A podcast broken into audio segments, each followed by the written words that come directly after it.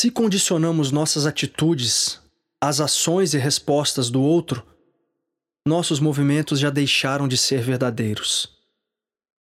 Ao nivelar as nossas ações a partir do que recebemos das pessoas, muitas vezes damos poder àquilo que nós mesmos repudiamos.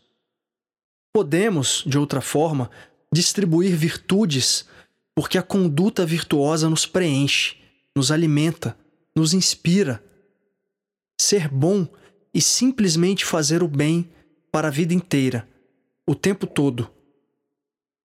Para aqueles que amamos, mas também e, sobretudo, para aqueles que nos agridem e desafiam.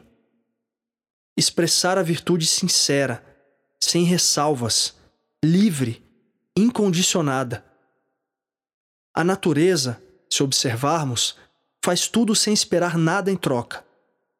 Seus ganhos florescem da sua doação pura e desinteressada. Do mesmo modo, o ser natural trilha o seu caminho de bondade e expressão das virtudes, sem se ocupar das reações daqueles a quem direciona suas ações. Fazemos o bem porque é bom fazê-lo, porque agrada a alma manifestar a pura essência do ser.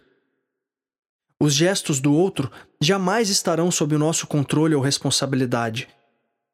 Então apenas semeamos naturalmente a boa conduta, pois ela sempre haverá de frutificar pelos jardins da vida. Se fazemos algo esperando reconhecimento, elogios ou agrados, já perdemos a espontaneidade da nobreza que brota do espírito e se oferece voluntariamente ao mundo. O caminhante do sagrado se move inspirado pela sua consciência. E pouco importa como o mundo vai reagir aos presentes que ele compartilha a todo momento. Cada um de nós oferece o que está preparado e disposto a oferecer. E tudo bem.